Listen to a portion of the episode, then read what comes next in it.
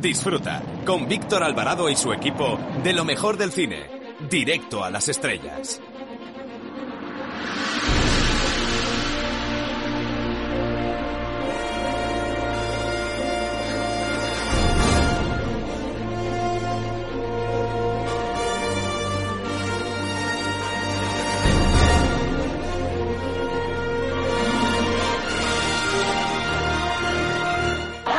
Hola, soy Paspadilla y quiero mandar un saludo, mm, ¿cómo diría? Como un email, directo a las estrellas. Un beso muy fuerte.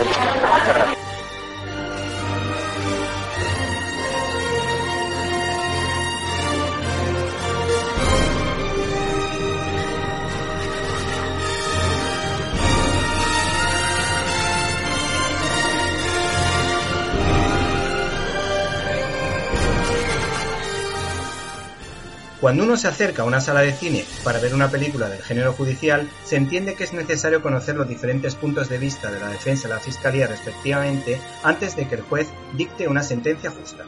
La condena mediática que ha sufrido Woody Allen, en la que se ponía en duda su inocencia porque prácticamente se daba credibilidad al testimonio de Mia Farrow por culpa o gracias al denominado Me que afirma creer solo a las mujeres, queda patente en el libro A propósito de nada editado por Alianza Editorial, escrito por el cineasta nacido en Brooklyn, aunque tendría que titularse A propósito de todo, pues se atreve a contar las luces y sobre todo las sombras de su relación con Mia Farrow, a la que su problemática infancia afectó psicológicamente en su vida adulta, lo que influyó en su nutrida familia de hijos adoptados y biológicos de la mencionada actriz. De hecho, varios de ellos se suicidaron o tuvieron algún que otro intento por la férrea disciplina y los malísimos tratos que infringía su descendencia. Este libro explica y aclara que tanto su falsa acusación de abuso al hijo biológico de ambos como la relación de pareja que tiene con su hija Sun-Ji, nada tuvieron que ver con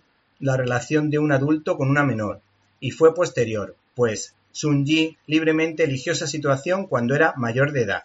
En definitiva, hay que decir que esta pareja de Allen, con la que lleva muchos años de positiva relación, concretamente más de 20, sufrió el maltrato de Farrow y que, a la pregunta de cuál fue su momento más feliz de su niñez, Sun-ji responde siempre con contundencia que fue su paso por el orfanato de monjas en Corea del Sur. Esta historia se puede extrapolar a la vida política española en la que Iglesias defiende la presunción de inocencia en casos de corrupción cuando le toca a él, pero no cuando le tocaba a Rajoy, o crea un bulo a un abogado de su partido cuando éste le saca los colores. En mi caso, hay películas que no me atraen demasiado y otras que me gustan bastante de este director como Manhattan, Magia a la luz de la luna, Blue Jasmine o la química que había con la magnífica y campechana actriz Diane Keaton, a la que por lo visto le encanta el buen comer y además en cantidades industriales. Sin embargo, no coincido con sus planteamientos ideológicos o estilo de vida.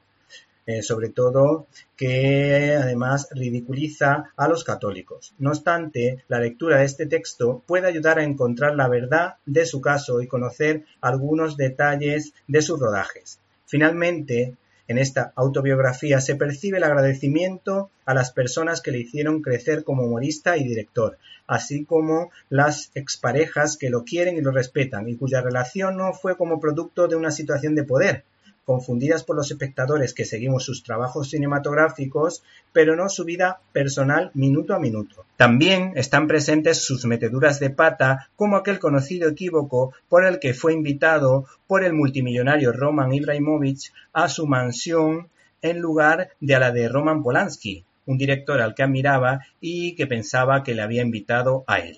O la inolvidable anécdota sobre la estatua que tiene en Oviedo, a la que periódicamente los gamberros le quitan sus gafas a pesar de estar soldadas. Todo narrado, como no podía ser de otra manera, con su agudo sentido del humor. Bienvenidos a una nueva edición de Directo a las Estrellas, tu programa de cine, y en una semana marcada por la entrada de los niños a los centros escolares, mientras luchamos contra el coronavirus, nosotros les hablaremos de los estrenos de esta semana y además llegamos con mucha ilusión, con muchas ganas de comenzar esta nueva temporada con todos ustedes para hacerles pasar un rato muy entretenido hablándoles de libros, de cine y de cómics y por supuesto donde les ofreceremos alguna que otra sorpresa y alguna que otra gran entrevista. En primer lugar hablaremos, como es lógico, de las películas que más nos han gustado en el mes de agosto. Y es que estaba por ahí Mi amigo extraordinario, que es una grandísima película, y la esperada Tenet de Christopher Nolan. Por otra parte, les hablaremos de los estrenos de la semana y destacamos fundamentalmente la obra de Achero Mañas, ya que este director mm, le tenemos mucho cariño porque hace ya unos 20 años hizo una película que nos gustó a todos como El Bola protagonizada por Juanjo Ballesta. Por supuesto, no pueden perderse ni la firma de Jaime Pérez Laporta ni la entrevista que tendremos con Javier Laoz, que nos va a hablar de sus 100 actores favoritos del cine español, editado por Reino de Cordelia. Para comentarios, dudas y sugerencias puedes escribirnos a la dirección que ya sabes, info arroba donde puedes encontrar todos los contenidos relacionados con este programa y otras cosillas que quizá te puedan interesar. Por otra parte, para comentarios, dudas y sugerencias, puedes escribirnos a info Y si no nos pudiste escuchar en directo y quieres hacerlo en diferido, puedes hacerlo a través de nuestra página web www.cinelibertad.com, donde puedes, de alguna manera, encontrar todos los contenidos de este programa y otras cosillas que quizá te puedan interesar, así que no te olvides de www.cinelibertad.com. Hemos recibido un correo de Laura Jiménez que nos recomienda la película Tenet porque le parece muy acertada la forma que tiene el director Christopher Nolan de hablar de los viajes en el tiempo. Para comentarios. ¿Te está gustando este episodio?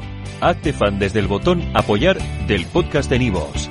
Elige tu aportación y podrás escuchar este y el resto de sus episodios extra. Además, ayudarás a su productor a seguir creando contenido con la misma pasión y dedicación.